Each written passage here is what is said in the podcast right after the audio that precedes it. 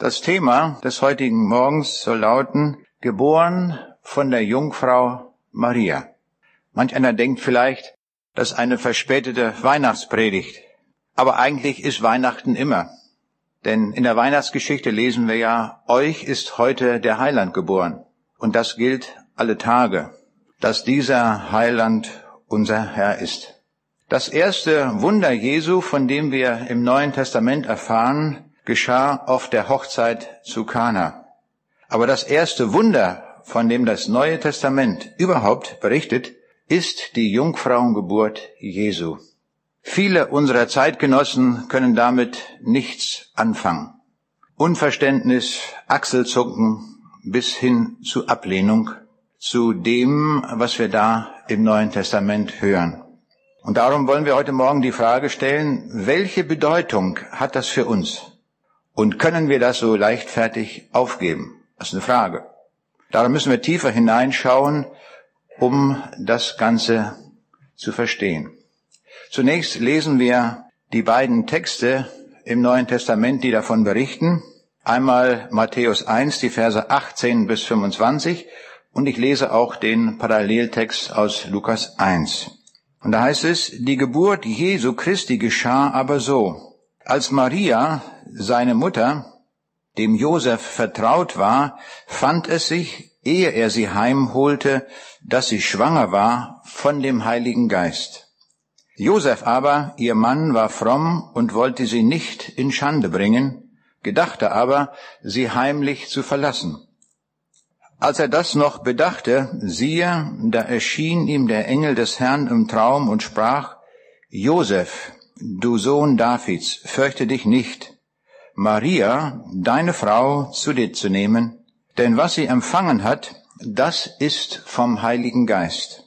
Und sie wird einen Sohn gebären, dem sollst du den Namen Jesus geben, denn er wird sein Volk retten von ihren Sünden.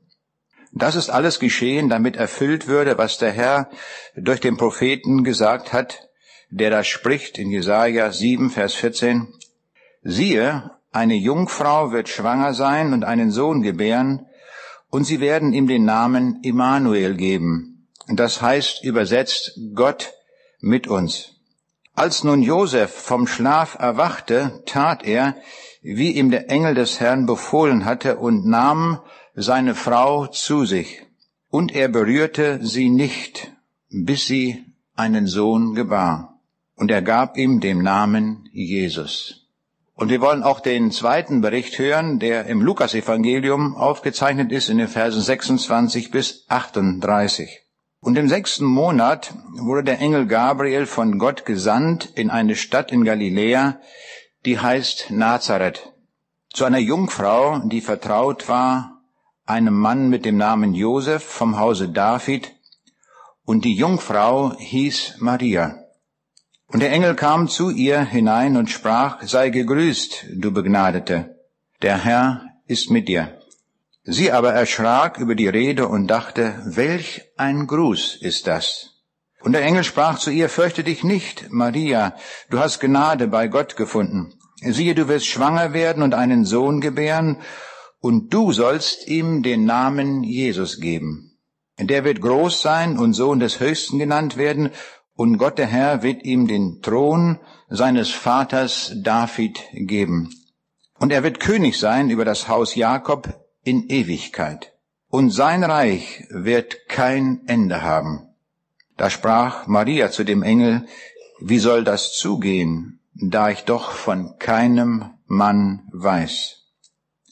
Der Engel antwortete und sprach zu ihr, der Heilige Geist wird über dich kommen und die Kraft des Höchsten wird dich überschatten, Darum wird auch das Heilige, das geboren wird, Sohn Gottes genannt werden. Und siehe, Elisabeth, deine Verwandte, ist auch schwanger mit einem Sohn in ihrem Alter und ist jetzt im sechsten Monat, von der man sagt, dass sie unfruchtbar sei.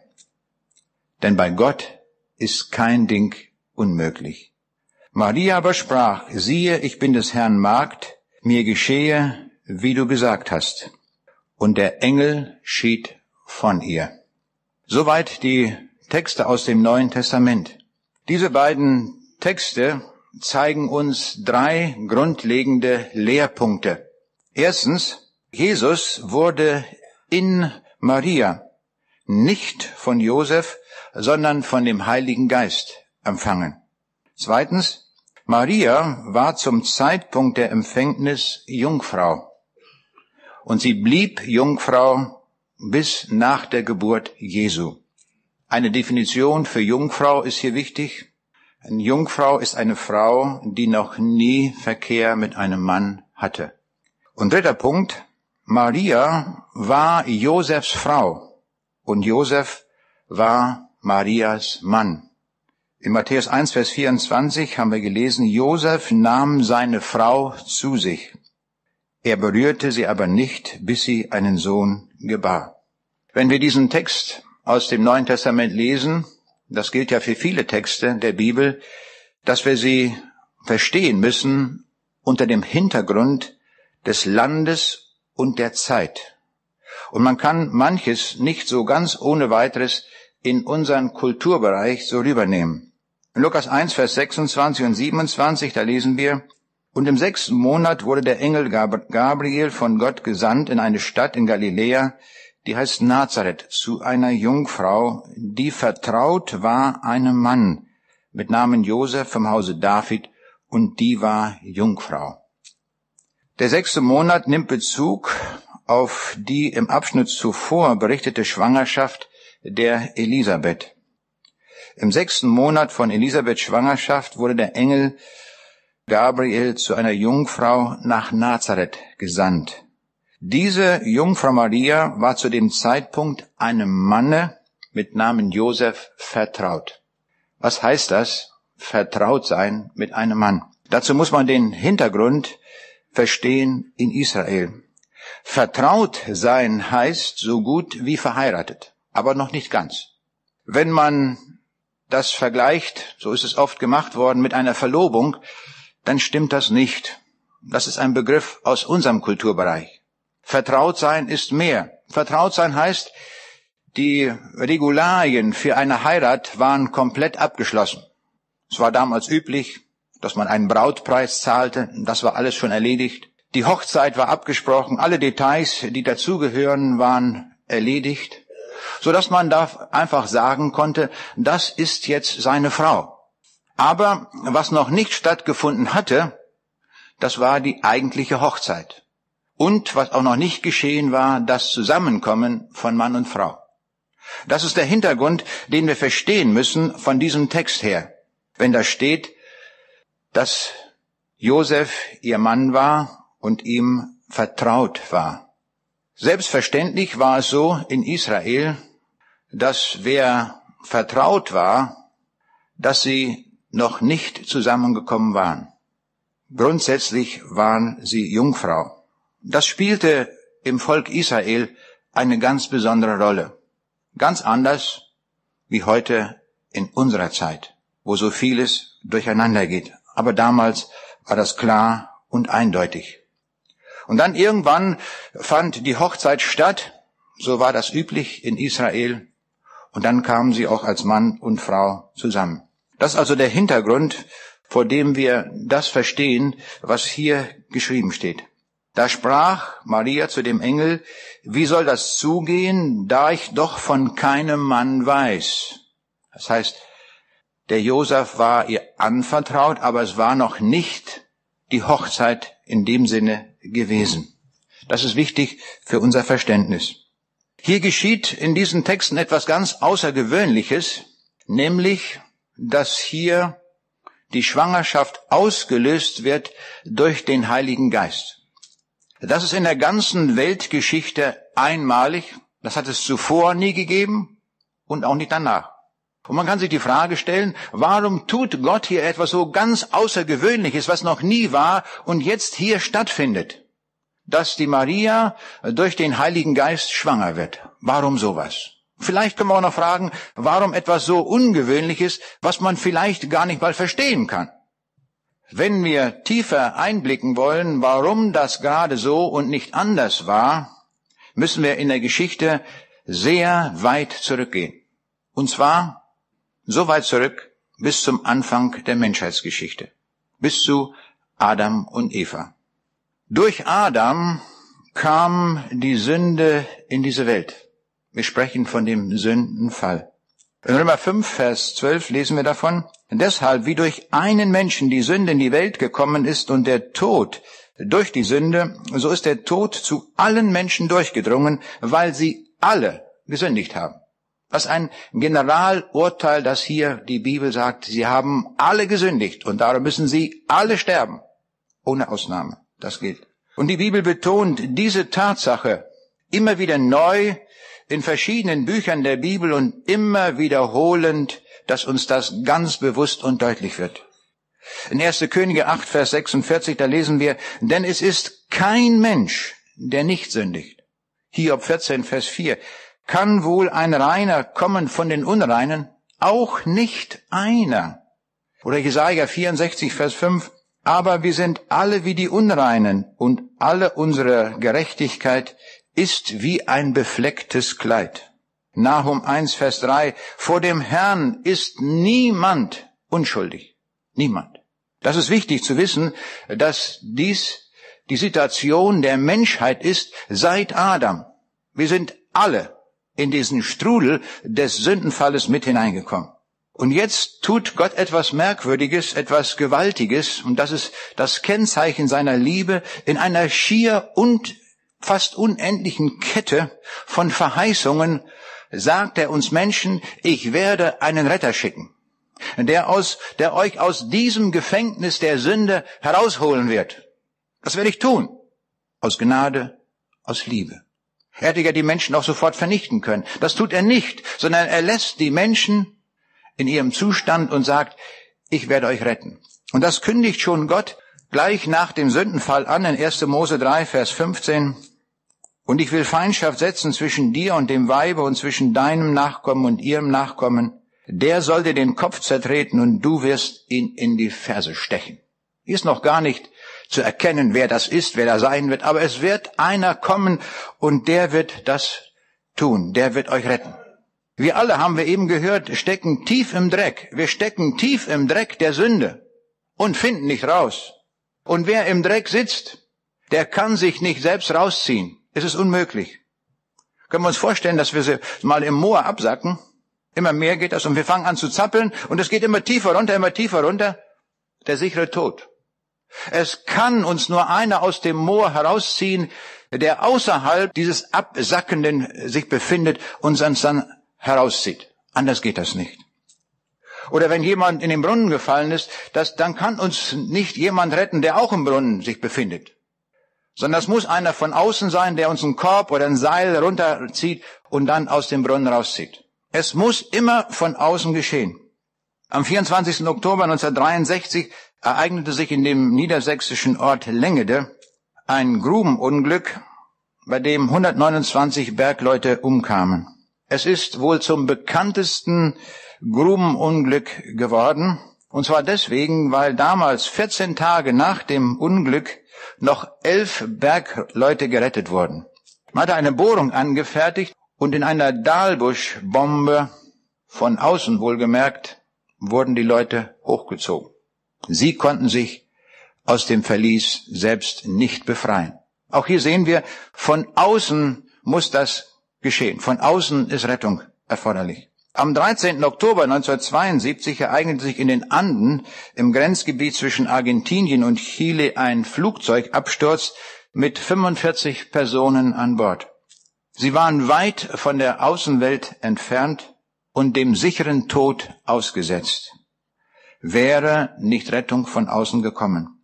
Nach 72 Tagen konnten 16 von ihnen gerettet werden Sie hatten sich inzwischen von Menschenfleisch ernährt, von anderen, die durch Entkräftung gestorben waren. Und wäre nicht Hilfe gekommen, wären auch die restlichen gestorben. Aber dann kam Hilfe von außen und so konnte der Rest gerettet werden. Noch ein anderes Beispiel. Am 12. August 2000 sank in 108 Meter Tiefe in der Barentssee das U-Boot Kursk. Es konnte niemand von außen dorthin kommen und darum waren sie alle verloren.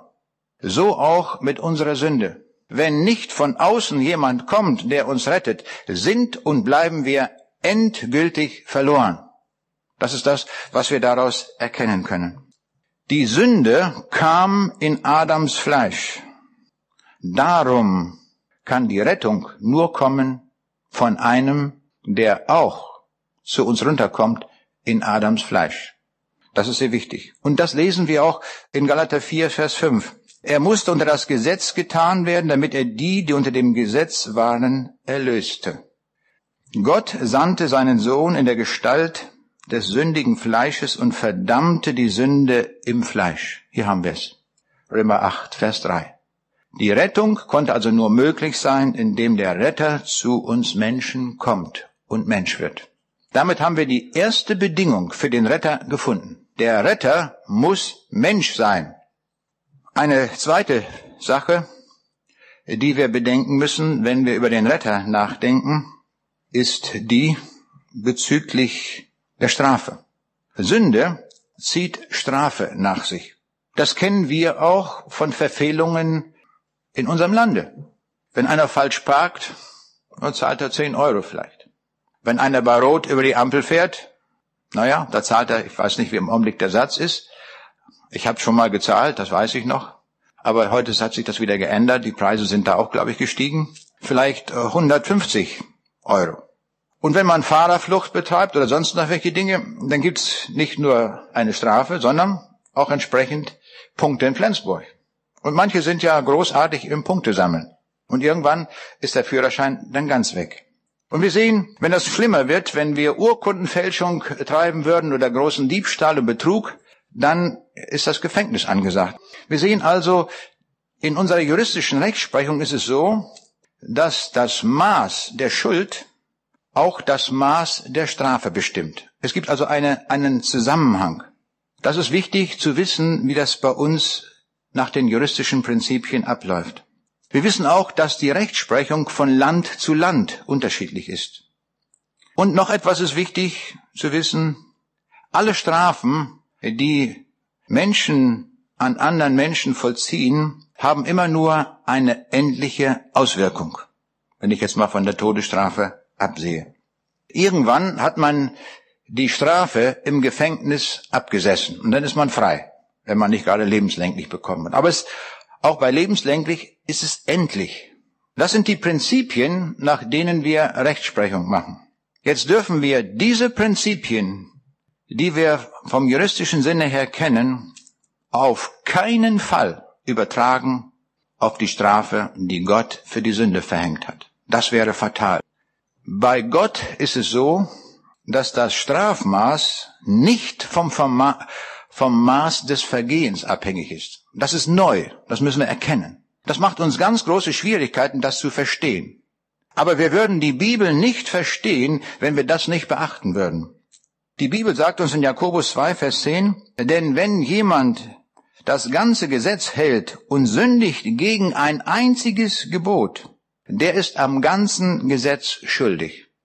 Also eine Sünde schon reicht aus, dass wir das ganze Gesetz gebrochen haben. Hier geht es um die Frage gerettet oder verloren sein. Wenn wir auch nur eine Sünde in unserem Leben täten, wären wir vom Reich Gottes ausgeschlossen. Das heißt das. Also Gott ist sehr markant in diesem Punkt, sehr klar, sehr deutlich und vielleicht manch einem von uns nicht so gleich eingängig. Und doch ist es so, auch in der Hölle ist das Strafmaß nicht für jeden gleich. Das Strafmaß in der Hölle ist auch unterschiedlich, denn es heißt in Offenbarung 20, Vers 13, und sie wurden gerichtet, ein jeder nach seinen Werken. Also es wird unterschiedlich sein, das Strafmaß der Verlorenheit. Aber verloren sind sie mit der Sünde alle. Das ist ganz schlimm. Bei Gottes Rechtsprechung gilt noch etwas Wesentliches, was wir beachten müssen. In Römer 2, 11 bis 12 lesen wir das. Denn es ist kein Ansehen der Person bei Gott. Alle, die ohne Gesetz gesündigt haben, werden auch ohne Gesetz verloren gehen. Und alle, die unter dem Gesetz gesündigt haben, werden durch das Gesetz verloren gehen. Also egal wie, wie wir gesündigt haben, ob mit Gesetz oder ohne Gesetz, aber wenn wir gesündigt haben, sind wir automatisch nach diesem Satz verloren. Das ist erstmal grundsätzliche Rechtsprechung Gottes. Die müssen wir zur Kenntnis nehmen. Und jetzt kommt noch etwas, und vielleicht ist das der allerschwierigste Punkt, den wir lernen müssen und den es zu verstehen gilt. Die Sünde zieht ewige Verdammnis nach sich. Ewige. Nicht zeitlich, wie wir das von der juristischen Rechtsprechung kennen. Wenn wir diesen Gedanken ablehnen, weil wir ihn nicht wollen, dann gelangen wir zu allen möglichen Irrlehren. Dann kommen wir in die Allversöhnungslehre hinein, wo Menschen etwas aufgebaut haben, was überhaupt nicht in der Bibel steht. Dann kommen wir zu der Fegefeuerlehre, wo man sagt, na ja, es ist zeitlich, da muss man mal ein bisschen gebrutzelt werden, nicht wahr? Irgendwann. Und irgendwann, wenn man dann noch betet und noch alles Mögliche tut, dann kommt man da raus. Stimmt nicht. Ist nicht Lehre der Bibel. Die Bibel sagt deutlich, und das ist die Rechtsprechung Gottes, wer sündigt, ist ewig verloren. Das ist die Rechtsprechung Gottes. In Judas, in den Versen 11 und 13, da lesen wir, Weh ihnen, denn sie gehen den Weg Keins und fallen in den Irrtum Biliams. Sie sind wilde Wellen des Meeres, die ihre eigene Schande ausschäumen, umherirrende Sterne, deren Los ist die dunkelste Finsternis in Ewigkeit. Das dürfen wir nicht aus der Bibel rausstreichen. Das ist Gottes Wort. Das hat Gott gesagt. Es ist die ewige Verlorenheit, die damit verbunden ist. Aber Jetzt kommt die Botschaft des Evangeliums, das will Gott nicht. Gott will auf keinen Fall, dass wir in diesen schrecklichen Ort der Verlorenheit hinkommen, diese tiefste Finsternis. Er will uns retten und er setzt alles daran, damit wir ja nicht dorthin kommen. Das ist Gottes Wille. So sehr einerseits die Rechtsprechung Gottes so exakt, so klar, so deutlich ist und so unmissverständlich, so ist seine Liebe so gewaltig und so groß, dass er uns den Retter schickt, der uns aus dem Sumpf rausziehen will. Wir müssen uns nur auch dem aussetzen. Wer natürlich sagt, ich bleibe im Sumpf, hier ist so schön, nur der wird im Sumpf untergehen. Wir müssen die ausgestreckte Hand, die Gott uns reicht, da müssen wir ihm auch die Hand entgegenstrecken und sagen, ich will, ich will mich retten lassen. Das ist wichtig dabei. Weil die Sünde ewige Verlorenheit nach sich zieht, kann uns auch nur einer retten, der selbst ewig ist. Und das ist Gott. Das heißt, Gott selbst muss uns retten. Jetzt haben wir alle drei Bedingungen zusammen, die ein Retter erfüllen muss. Er muss sündlos sein, er muss Mensch sein und er muss Gott sein. Wie ist das hinzukriegen? Das sind ganz, ganz schwierige Bedingungen. Nun, ein Mensch von uns konnte es nicht sein, weil wir alle gesündigt haben. Also das scheidet aus. Auch ein Engel scheidet aus, die Engel sind zwar sündlos, aber sie sind nicht Gott. Also scheiden die Engel auch aus. Wie kann das nun angehen? Und das nun, wie das zu lösen ist, wie man diese drei Bedingungen zusammenkriegt, das ist eine spannende Geschichte. Und je mehr man darüber nachdenkt, erstaunt man, wie Gott das gemacht hat, um alle drei Bedingungen gleichzeitig zu erfüllen. Nun, der Erlöser musste Mensch sein. Genau das lesen wir in Galater 4, Vers 4. Als aber die Zeit erfüllt war, sandte Gott seinen Sohn, geboren von einer Frau. Das muss so sein. Wenn man, in die, wenn man in diese Welt kommt, wenn man Mensch sein will, muss man von einer Frau geboren sein. Die erste Bedingung. Dazu musste Gott sich eine Frau aussuchen. Und er fand eine, die Jungfrau Maria. Diese Frau stand in völligem Gehorsam zu Gott. Das bezeugen uns die biblischen Texte. Siehe, ich bin des Herrn Magd, mir geschehe, wie du gesagt hast. Also ich wünschte mir auch so, dass ich immer so denke. Ich gehöre dem Herrn, mir geschehe alles, wie der Herr will. Das ist Gehorsam. Und eine solche Frau war die Maria. Und äh, sie betet, meine Seele erhebet den Herrn. Und er sagt, was er euch sagt, der Jesus, das tut. Folgt ihm absolut. Und der Jesus, als er gekreuzigt wurde, war die Maria unter dem Kreuz und Jesus sagt, siehe, das sagt er zu Johannes, siehe, das ist deine Mutter. Wir sehen also, die Maria war eine ganz außergewöhnliche Frau. Und genau die hat sich Gott auserwählt, dass er sagt, die soll also den Erlöser zur Welt bringen. Der Erlöser musste aber gleichzeitig auch Gott sein. Darum lesen wir in Lukas 1, 35, der Heilige Geist wird über dich kommen und die Kraft des Höchsten wird dich überschatten. Darum wird auch das Heilige, das geboren wird, Gottes Sohn genannt werden. Hier haben wir das ganz außergewöhnliche Prinzip, was dort geboren wird. Der Sohn Gottes hatte eine menschliche Mutter, aber keinen menschlichen Vater. Das ist einmalig. Nie wieder hat es das gegeben, wird es das geben. Einmalig. Und von diesem Jesus wird dann geschrieben im Philipperbrief, er, der in göttlicher Gestalt war, entäußerte sich selbst und nahm Knechtsgestalt an, war den Menschen gleich und in der Erscheinung nach als ein Mensch erkannt. Er war unter uns. Er lebte unter uns in Israel. Und alle, die ihn sahen, sahen, er ist ein Mensch. Er wurde nach einem langen und anstrengenden Tag, wurde er müde, ihn hungerte und dürstete, genau wie wir auch. Sein Geist konnte betrübt sein, er musste die Füße sich vom Staub reinigen und er benutzte einen Esel zum Reiten. Also alles, was man sah, war ein Mensch, genau wie wir. Gleichzeitig aber konnte er sagen, wer mich sieht, sieht den Vater. Wer mich sieht, sieht Gott. Ich bin Gott. Er hatte Vollmacht über alle Dinge, über alle Naturgewalten. Er konnte dem mächtigen Sturm und den Wellen auf dem See Genezareth gebieten. Na mal Ruhe im Karton. Das Wort galt. Jetzt bist du still, Sturm. Raus. Ruhe im Karton. Das ist Vollmacht. Das ist Vollmacht über alle Dinge, über alle Naturgewalten, über alle Dinge. Er konnte dem Tod gebieten. Lazarus, komm raus. Und dann kam der sofort. Das war Vollmacht Gottes, Schöpfermacht, die sich hier manifestierte.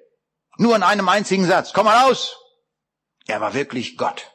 Und er konnte sagen, mir ist gegeben alle Gewalt im Himmel und auf Erden. Und er konnte sagen, ich bin der Anfang und das Ende. Ich bin die Auferstehung und das Leben. Ich bin die Tür. Ich bin die Tür zum Himmel. Und merkwürdig, er hat diese Vollmacht nie für sich ausgenutzt. Am Kreuz sagte er, mich dürstet. Hätte einfach tausend Engel rufen können. Da wäre, wenn Tausende oder Legionen von Engeln gekommen, die hätten ihm Wasser gereicht, die hätten alles gemacht, die hätten ihn vom Kreuz holen können, alles hätten die machen können. Er tat es nicht, für sich nicht. Warum nicht?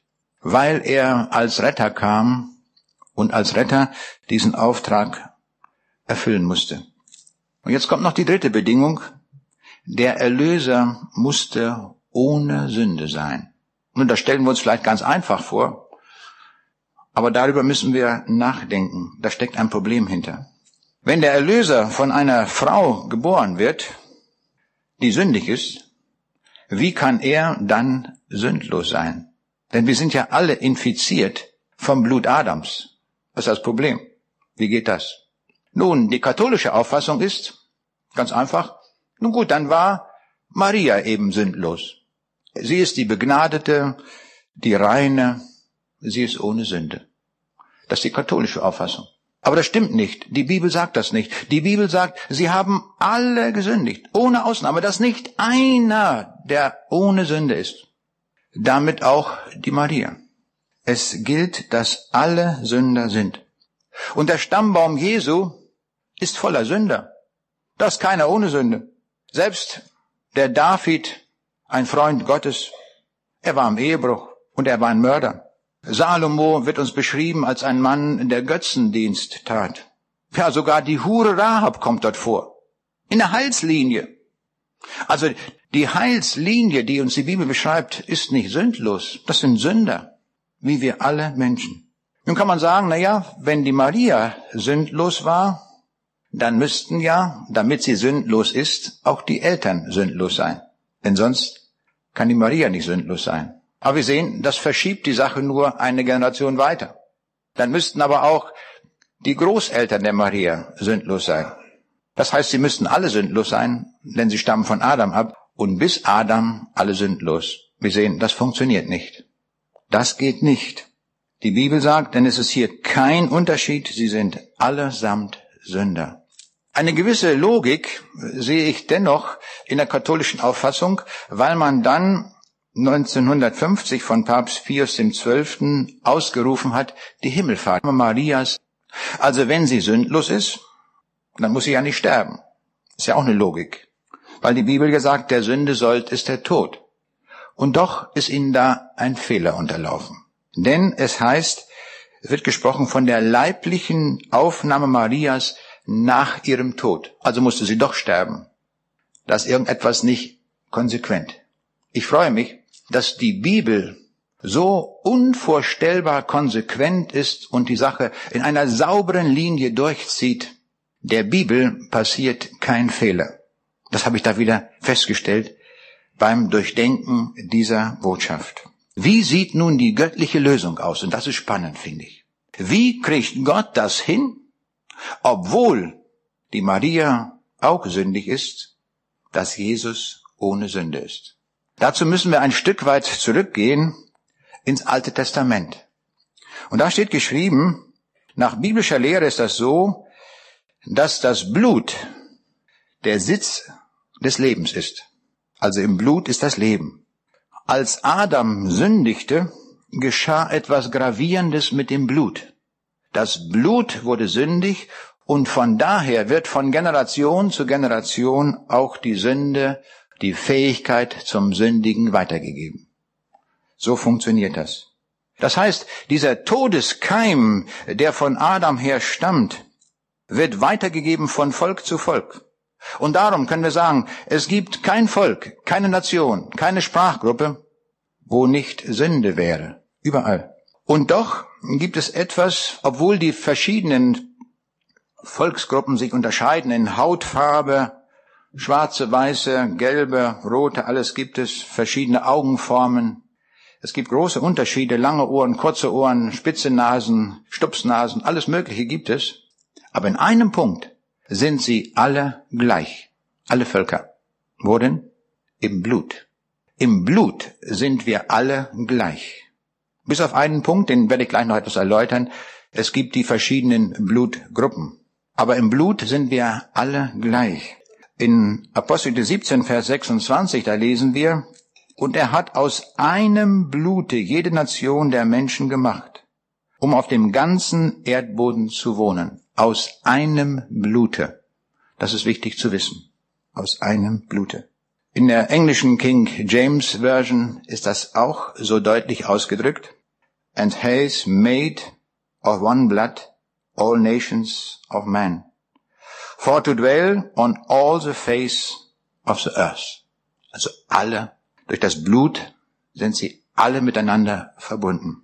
Aus diesem Grunde weil das Blut gleich ist, bis auf die Blutgruppen, kann man das Blut eines Norwegers, das Blut eines Norwegers unterscheidet sich nicht von dem Blut eines afrikanischen Buschmannes. Das eines Juden nicht von einem Nichtjuden.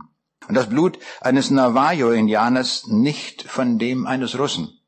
Und das Blut eines Aborigines aus Australien nicht vom Blut eines Chinesen. Und das Blut eines Deutschen nicht von dem Blut eines Eskimos. In dem Punkt sind wir alle gleich. Aus diesem Grunde kann man also auch Bluttransfusionen machen mit allen, von allen möglichen Völkern. Wenn wir gerade vielleicht am Nordpol oder irgendwo sind und brauchen da eine Bluttransfusion und das gerade ein Eskimo, wenn wir die Blutgruppe beachten, ist kein Problem. Das ist erstmal wichtig zu wissen. Dazu ein kleiner Einschub, um das ein bisschen zu verstehen. Die Blutgruppenverteilung ist in den Völkern nicht gleich. Das ist ein Unterschied. Um ein Beispiel zu nennen, bei den Deutschen ist es so, 41 Prozent haben die Blutgruppe 0, 43 Prozent die Blutgruppe A, 11 Prozent die Blutgruppe B und 5 Prozent die Gruppe AB. Das sind die vier Blutgruppen. Man muss noch unterscheiden den Rhesusfaktor. Kommen wir gleich noch zu. Bei den peruanischen Indianern ist es ganz anders. Die haben zu 100 Prozent die Blutgruppe Null. Und nehmen wir noch die Kalmücken aus der früheren Sowjetunion. Das ist wieder nochmal anders. 26 Prozent haben die Blutgruppe Null, 23 Prozent die Blutgruppe A und 41 Prozent die Blutgruppe B und 11 Prozent AB. Bei Bluttransfusionen ist nur darauf zu achten, dass es mit den Blutgruppen übereinstimmt. Und das hängt damit zusammen, dass da drei verschiedene Eiweißstoffe sind, die nicht miteinander kooperieren. Und das muss man beachten. Und man kann das in einer Tabelle auftragen, wie gespendet werden kann. Und danach ist es so, bei den Blutgruppen muss man immer noch A, äh, Minus und Plus dazufügen. Das hängt zusammen mit dem Rhesusfaktor. Null minus ist ein Allesspender. Also wer Null minus hat, der kann bedenkenlos sein Blut an alle spenden. Gar kein Problem. Und dann gibt's noch eine Besonderheit. AB plus ist jemand, der alles erhalten kann. Also wer AB plus hat, da muss man gar nicht gucken, kann man von irgendeinem das Blut nehmen und es passiert nichts. Egal ob Eskimo oder sonst was oder wie auch immer. Das sind die Dinge, die man im Hintergrund wissen muss. Aber wir haben gesagt, in dem Sinne ist das Blut gleich, dass wir alle gesündigt haben. Jetzt kommt die Frage, wie geschieht das nun? Wie kriegt Gott das hin? Und ich bin sicher, dass es schon von der Schöpfungsordnung Gottes so angelegt, dass es so gemacht ist, dass bei der Embryonalentwicklung es keine Blutübertragung von der Mutter zum Kind gibt. Es sind getrennte Blutkreisläufe, sodass das Blut des Kindes nicht zusammenkommt mit dem Blut der Mutter. Die Maria war also, wie wir gesehen haben, genau wie wir Mensch, zwar eine besondere Frau, das ist ganz klar, aber sie war auch sündig. Es durfte also das Blut der Maria nicht zusammenkommen mit dem Blut Jesu, des Kindes. Und das geschah auch nicht durch die wunderbare Einrichtung, wie Gott das gestaltet im Mutterleib. Auf diese Weise war also Jesus mit dem sündigen Blut von uns Menschen nie zusammengekommen. Er war sündlos. Er war gleichzeitig Gott, weil er durch den Heiligen Geist, weil Maria durch den Heiligen Geist empfangen hat. Und er war gleichzeitig Mensch, denn er war von einem, einer Frau geboren. Genial finde ich diese Lösung. Als ich darüber nachdachte, dachte ich, wie Gott das doch unvorstellbar genial macht. Und wir tun sehr schlecht daran, wenn wir auch nur eine klitzekleinigkeit von dem, was Gott uns sagt, weglassen. Und wir meinen, das wüssten wir besser. Da machen wir uns die Heilslinie kaputt, da machen wir uns die Bibel kaputt. Der Schaden ist unermesslich groß. Aber wenn wir das beachten, was hier geschehen ist, und dem folgen, sind wir unvorstellbar reich. Unvorstellbar reich. Wenn wir sagen, Herr, das hast du genial gemacht. Ich schließe mich dem an, was du gesagt hast. Ich glaube das. Und sehe, wie du das großartig alles gemacht hast. Und die Hand, die du mir entgegenstreckst durch den Retter und mich aus dem Gefängnis der Sünde rausholen willst. Ich sage Ja zu dir. Dann sind wir gerettet. Und diese Hand, die streckt uns der Retter allen entgegen. Ohne Ausnahme. Keiner ist davon ausgenommen. Der Chor ist heute Morgen im Gefängnis in Wolfenbüttel. Ich möchte mal so sagen, man kann nicht tief genug fallen, um noch von der Hand Jesu erreicht zu werden. Auch denen wird heute Morgen das Evangelium angeboten. Zur Rettung. Sie liegen ganz tief unten im Brunnen drin und kommen da nicht raus aus diesem Gefängnis der Sünde. Und Gott sagt, hier bin ich mit meinem Retter, ich habe den Retter in diese Welt gebracht und er kann auch euch noch rausziehen. Das geht. Wir Menschen sündigen unterschiedlich. Der eine geht durch die Welt mit weißer Weste, aber so weiß ist die gar nicht. Da ist immer Schmutz dran. Muss sich niemand hinstellen und sagen, ich bin ganz super. Ist keiner dabei. Und bei dem anderen ist es ganz deutlich sichtbar der kommt ins Gefängnis hat da irgendwelche Dinge gerissen. Oder ein anderer, eine Frau, vielleicht ist Hure, macht da alles Mögliche. Und ich habe erlebt, wie sogar solche Menschen gerettet werden. Die Hand Jesu rettet. Und dann habe ich beobachtet, wie eine Prostituierte danach, als sie sich bekehrt hatte, als sie diese rettende Hand annahm, da wurde sie zur Missionarin. Da hat sie gesagt, das ist ja unvorstellbar, diese große Liebe. Und die gilt mir auch. Mir kann auch noch vergeben werden. Und ich habe das Wort aus dem Jesaja-Buch vorgelesen. Wenn eure Sünde blutrot wäre, so soll sie doch schneeweiß werden wie Wolle. Schneeweiß. Dieser Retter vergibt alle Sünde. Es bleibt nicht eine einzige Sünde übrig. Denn in das Reich Gottes können wir nicht eingehen, auch nur mit einer einzigen Sünde. Es muss alles weg sein. Und dieser Retter zieht uns so gewaltig und so mächtig aus dem Sumpf der Sünde heraus, dass wir bereit sind für die Ewigkeit, weil er das will. Und er macht es gründlich. Dessen können wir ganz gewiss sein.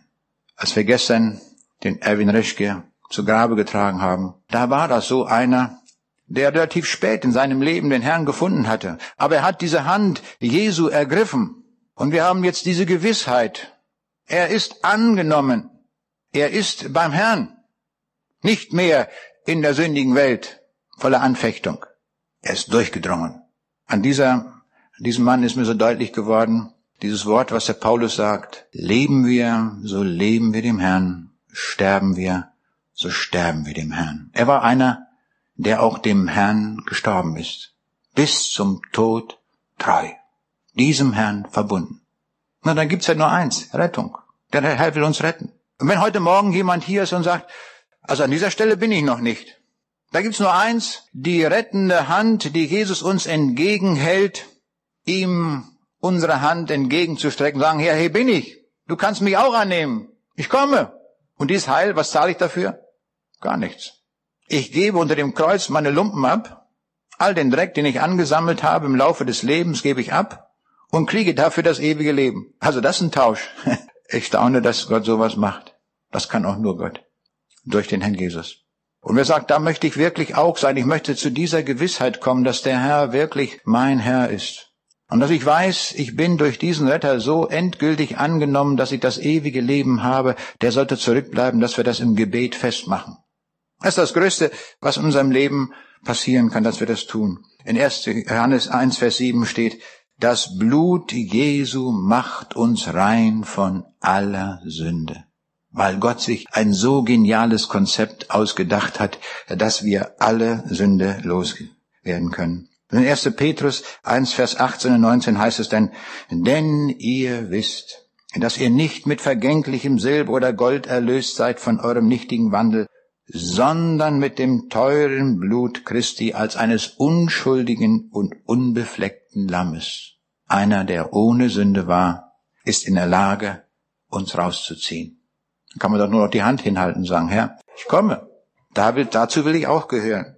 Es hätte also fatale Folgen, wenn wir das, was uns berichtet wird im Neuen Testament, durch die Jungfrauengeburt Jesu, wenn wir das verwerfen würden, da verwerfen wir das Heil. Das ist so grundlegend und so bedeutend für die Heilsgeschichte, dass Gott das so gemacht hat, dass er diese Lösung gefunden hat. Da kann man doch nur dankbar sein und sagen, Herr, danke. Da wären wir nie drauf gekommen, auf so eine Idee, das so zu machen. Und du hast es vollbracht. Wir danken dafür. Das wollen wir dann auch tun. Wir wollen dafür danken unserem Herrn. Wir wollen, wem es möglich ist, aufstehen. Und das soll auch gleichzeitig das Segensgebet und Abschlussgebet sein. Wir wollen unserem Herrn die Ehre geben. Lieber Vater in dem Himmel, du hast dir etwas ausgedacht zu unserem Heil, das uns in Staunen versetzt.